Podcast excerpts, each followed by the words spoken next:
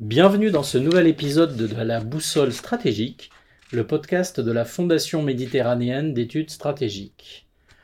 Aujourd'hui, j'ai le plaisir d'accueillir Jean-Pierre Filiu, professeur des universités en histoire du Moyen-Orient à Sciences Po Paris. Bonjour Jean-Pierre Filiu. Bonjour. Vous connaissez remarquablement bien la région du Moyen-Orient que vous parcourez depuis plus de 40 ans. Vous étiez même au cabinet de Pierre Jox, ministre des Armées pendant la guerre du Golfe de 1991, et vous êtes l'un des plus fins connaisseurs du dossier palestinien vu à travers son prisme historique. Vous avez été professeur invité dans des universités de Columbia et de Georgetown aux États-Unis. Vous animez la chronique hebdomadaire Ainsi Proche-Orient sur le site du Monde et vous êtes l'auteur d'une vingtaine d'ouvrages dont l'avant-dernier, Stupéfiant Moyen-Orient, publié au Seuil, a reçu notre prix géopolitique FMES l'année dernière. Mais aujourd'hui, vous êtes là pour nous parler de votre nouvel ouvrage tout récemment paru au Seuil, Comment la Palestine fut perdue et pourquoi Israël n'a pas gagné. Ce qui m'amène à vous poser une première question, Jean-Pierre Filu. Quelle est selon vous la spécificité du conflit israélo-palestinien?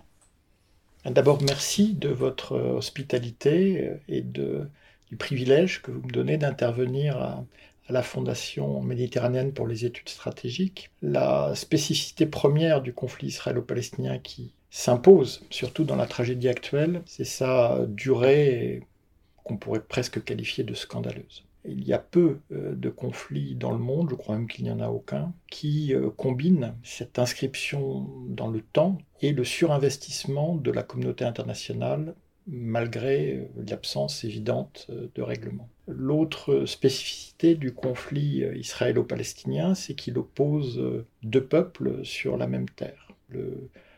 Peuple juif et le peuple arabe de Palestine.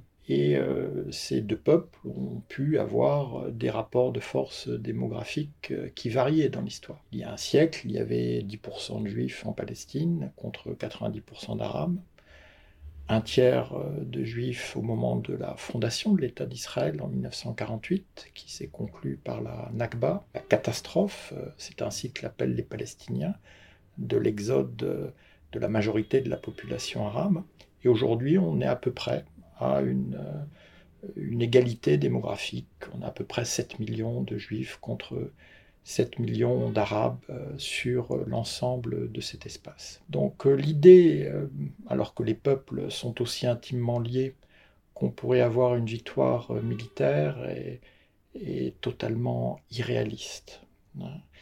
Et euh, il ne peut y avoir que de solutions politiques, justement même du fait euh, de ce lien aussi intime sur un espace aussi réduit. Fondamentalement, en fait, on est passé d'un conflit pour la Terre à l'impression qu'on a, c'est que c'est euh, devenu en partie un conflit idéologique. Vous êtes plutôt sur cette ligne-là ou vous... Il ne s'agit pas de ligne. Un historien n'a pas de ligne. C'est vrai. Un historien énonce des faits et les faits sont têtus.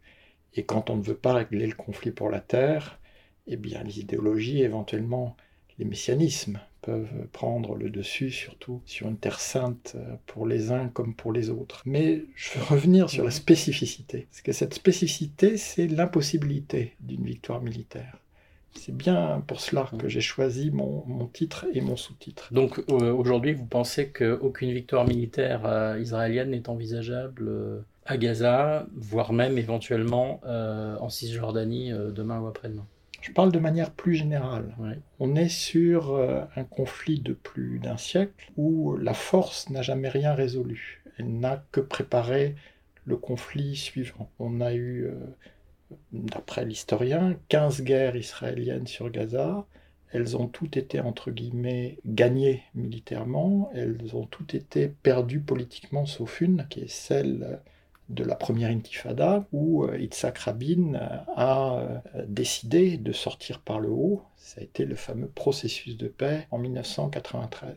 Sinon, il faut bien comprendre que l'abomination en cours, l'horreur pour le peuple israélien comme pour le peuple palestinien, découle d'un sentiment de victoire totalement erroné, à l'évidence, qui était celui d'Ariel Sharon en 2005 il considérait qu'il avait remporté la victoire sur la deuxième intifada, la victoire militaire, et qu'il n'avait pas besoin euh, de partenaires politiques vu qu'il ne voulait pas de solution politique. C'était le triomphe de ce qu'on appelait l'unilatéralisme. Cet unilatéralisme, c'était le mur de séparation en Cisjordanie, et ça a été le retrait unilatéral de la bande de Gaza.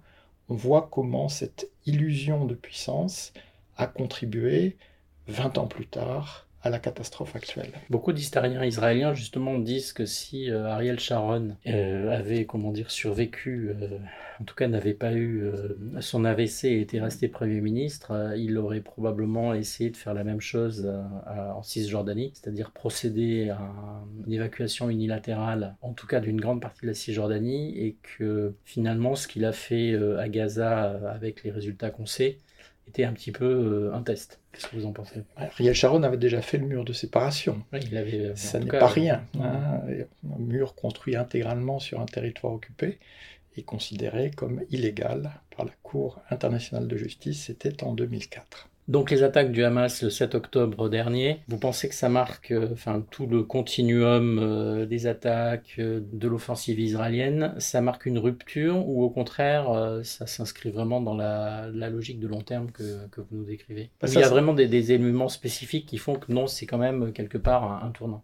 Bah, c'est un tournant dans le sens que jamais le peuple israélien n'a autant souffert et jamais le peuple palestinien n'a autant souffert dans un conflit qui est pourtant marqué par une succession de, tragédies toutes euh, sanglantes.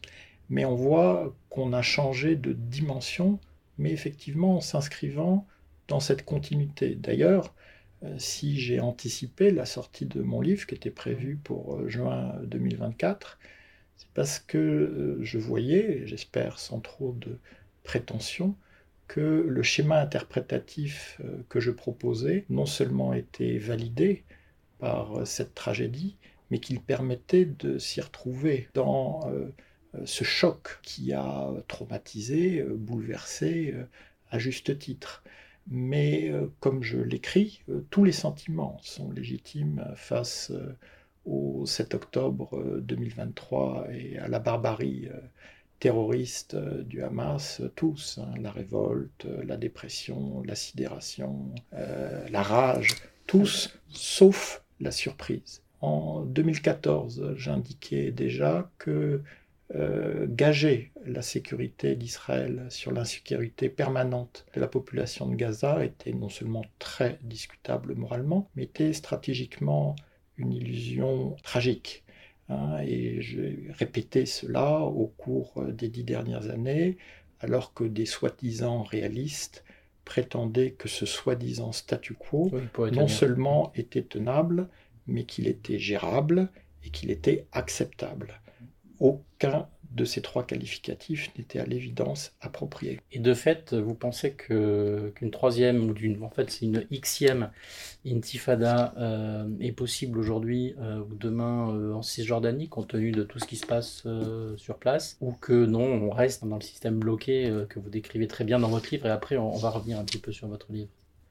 Là aussi, l'historien est toujours frappé quand quelque chose d'aussi énorme qui était en train de se dérouler entre Israéliens et Palestiniens se déroule, qu'on n'en accepte pas l'originalité, qu'on essaie de reproduire euh, les schémas du passé. Ce qui est certain, c'est l'ampleur euh, de la douleur, du deuil de la population israélienne depuis le 7 octobre 2023, deuil qu'il est impossible à surmonter tant que les otages n'ont pas été tous libérés, mais aussi l'ampleur effroyable des pertes pour la population palestinienne qui, à tous les égards, dépasse ce qui était jusqu'à présent la pire tragédie, la tragédie fondatrice du peuple palestinien, qui est donc la Nakba, cette catastrophe de 1948, vu qu'on a beaucoup plus de morts, aussi bien en nombre absolu qu'en proportion qu'à cette époque, beaucoup plus de déplacés qui ont tout perdu, mmh. hein, parce qu'il faut voir que les gens qui s'entassent à Rafah aujourd'hui, ils n'y sont pas allés d'un coup. Ils ont été déjà déplacés une fois, deux fois, trois fois. Ils ont perdu à chaque fois. Et donc on est dans des chiffres, des proportions qui n'ont jamais été atteintes, euh, ce qui prouve par l'absurde et par le tragique que ce conflit ne peut pas être réglé militairement. Alors pour nos auditeurs, parce que notre rôle nous aussi c'est de nous adresser euh, à nos auditeurs et d'essayer de faire un peu de pédagogie, euh, comment décririez-vous votre nouveau livre et, en quoi est-ce qu'il est original par rapport à toute la littérature qui est sortie, euh, disons, ces dernières années sur le sujet? Effectivement, on pourrait remplir pas une seule bibliothèque, mais plusieurs bibliothèques avec cette littérature. Et on voit bien que ce qui la caractérise, c'est le déroulé chronologique, avec un accent sur tel ou tel événement, et euh, des leçons qu'on essaie de tirer de telle ou telle occasion perdue. Donc je ne suis pas du tout cette méthode. J'essaie de comprendre pourquoi l'un est le plus fort et pourquoi l'autre est le plus faible. Sauf que le plus faible a perdu, c'est une évidence, comment la Palestine fut perdue, mais le plus fort n'a pas gagné. Le 7 octobre euh, l'a prouvé euh, tragiquement. Donc j'essaie de montrer quelles sont les trois forces du projet sioniste et ensuite d'Israël et les trois faiblesses structurelles du nationalisme palestinien. Et quelles sont-elles alors? Donc euh, j'ouvre de manière un peu contre-intuitive par euh, l'antériorité du sionisme chrétien. Non pas parce que le sionisme juif en découlerait, pas du tout, le sionisme juif a sa propre euh, histoire, ses propres racines multiséculaires, mais le sionisme chrétien explique comment se crée un environnement qui, chez les décideurs anglo-saxons, va être extrêmement favorable au lancement euh, du projet sioniste, donc au début du siècle dernier, mais qui va ensuite, euh, aux États-Unis, faire de ce qu'on appelle euh, improprement le lobby pro-israélien, en fait un lobby pro-Likoud, c'est-à-dire un lobby pro-droite israélienne, un lobby pro-occupation, un lobby pro-colonisation, qui va même s'exercer aux dépens du Premier ministre Yitzhak Rabin lors du processus de paix. La deuxième force euh, du sionisme, c'est à l'évidence euh, son pluralisme démocratique, qui lui permet euh, de gérer les contradictions internes à un mouvement très divers, parfois très divisé, en se concentrant sur effectivement le rapport de force avec le nationalisme palestinien, et avec une prime à l'extrémisme dont on voit aujourd'hui euh, le résultat euh, assez euh, frappant. Et la troisième force du sionisme, c'est la stratégie de faits accomplis, qui est une stratégie gradualiste qui fait que à chaque étape du développement de son militantisme, eh bien, le projet sioniste a engrangé un acquis qui n'était pas pour lui définitif, mais qui lui permettait de progresser euh, dans sa voie. Et aujourd'hui, on voit bien que Netanyahou, plus de quatre mois après le début de la guerre de Gaza, refuse toujours de dire euh, ce que sera le jour d'après à Gaza, afin de ne se lier aucunement euh, les mains. Donc on est bien dans la logique du fait accompli de ce côté-là, de son point de vue à lui. je dirais même que c'est une stratégie, ce n'est pas uniquement une logique. Et du côté palestinien? Alors du côté palestinien, la faiblesse structurelle évidente, c'est l'illusion arabe. Dès le congrès fondateur du nationalisme arabe à Paris en 1913, euh, les euh, Palestiniens, les délégués venus de Palestine, sont désavoués par les autres délégués arabes qui ne veulent pas que la question euh, du sionisme soit mise à l'ordre du jour, on est quand même en 1913. Et donc on voit après que la Jordanie, puis la Syrie d'Afez el-Assad, le père de l'actuel tyran, ont mené des guerres de longue durée contre le nationalisme palestinien. Et que, en fait, la Palestine est suffisamment arabe pour que tous les régimes arabes essayent de s'en occuper, mais pas assez pour qu'ils euh, se mobilisent vraiment pour euh, que les Palestiniens euh, atteignent euh, leurs droits. Et euh, la deuxième faiblesse, c'est le factionnalisme. Et j'avoue que là, j'ai découvert euh, beaucoup de choses que j'ignorais, alors que vous l'avez aimablement dit, ça fait quand même un certain temps que je recherche sur ce sujet, à la fois la profondeur, l'enracinement du factionnalisme palestinien et effectivement ces résultats tout à fait dramatiques en termes de fractionnement euh, de ce qui aurait dû être un mouvement unifié. C'est le cas pendant euh, l'entre-deux-guerres, qui était stratégique, avec euh, les deux familles de Jérusalem, Husseini et Nachashibi, qui s'entre-déchirent, entraînant leurs partisans avec eux. Et on le voit jusqu'à aujourd'hui avec la polarisation entre le Hamas et l'Organisation de libération de la Palestine, l'OLP. Et puis enfin, il y a le deux poids, deux mesures Là, je me contenterai, comme je le fais en exergue de ce chapitre, de citer François Mitterrand en 1991, après la libération du Koweït, quand il disait que si, une fois la restauration du Koweït obtenue, on n'allait pas vers l'instauration d'un État palestinien, je le cite de mémoire, deux poids, deux mesures, mais ce serait assassiner le droit international naissant. Trente ans plus tard, on voit où on en est. On a l'impression, euh, quand on regarde les déclarations et surtout les, actions d'un certain nombre de chefs d'État arabes, que beaucoup d'entre eux, finalement, à la fois euh, restent attachés, en tout cas verbalement, à la cause palestinienne, mais que nombre d'entre eux, finalement, n'aiment pas du tout le Hamas et sont quelque part satisfaits de voir, je parle du, du, Hamas en tant que mouvement. Mmh être euh, ben, souffrir et en tout cas être euh, considérablement euh, affaibli. Qu'est-ce que vous en pensez? Mais ça, c'est pas nouveau. Hein, quand, quand l'OLP. ce factionnalisme aussi. Pas uniquement à ce factionnalisme, on en revient à l'illusion arabe. Mm. Quand l'OLP est assiégé dans Beyrouth en 1982, pendant près de trois mois, quel est l'État qui se mobilise, qui mobilise tous les moyens de sa puissance pour sauver Yasser Arafat? La France. C'est la France. Au fond, quelle issue voyez-vous au conflit israélo-palestinien? Ben, on est aujourd'hui à un moment euh, charnière.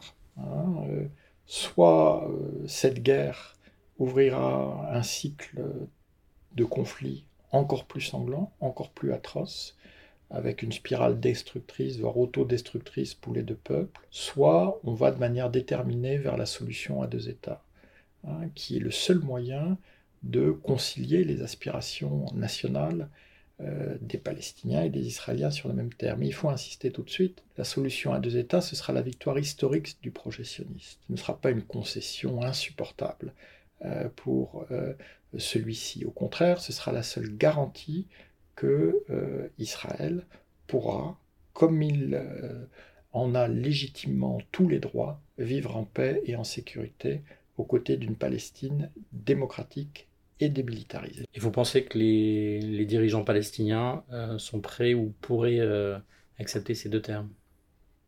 Alors démocratique, bah, ça dépendra évidemment des, jeux de pouvoir en interne, mais démilitarisé Mais là, de toute façon, il n'y a pas d'alternative. Hein. Ce sera ainsi que les droits nationaux du peuple palestinien pourront être reconnus. On voit bien que euh, le Hamas, par la barbarie des attentats du 7 octobre 2023, a entraîné le peuple palestinien dans la plus grande tragédie de son mmh. histoire. Et ça, je n'hésite pas à le dire, pas seulement ici à la FMES, mais aussi dans les pays arabes. Mmh. Hein, et qu'il euh, il a ainsi, ses, actions, ont, euh, c'est une tâche sur le nationalisme palestinien, non seulement pour des années, mais pour des décennies. Donc la Palestine sera démocratique et démilitarisée en vivant en paix aux côtés d'Israël, où je crains qu'elle ne soit pas. Merci beaucoup Jean-Pierre Filieux pour cet éclairage. C'était La Boussole Stratégique, un podcast que vous pouvez retrouver sur notre site internet fmes-france.org, sur toutes les plateformes de podcast et sur nos réseaux sociaux, Facebook, LinkedIn, X et Instagram, sous l'intitulé Institut FMES. Merci beaucoup.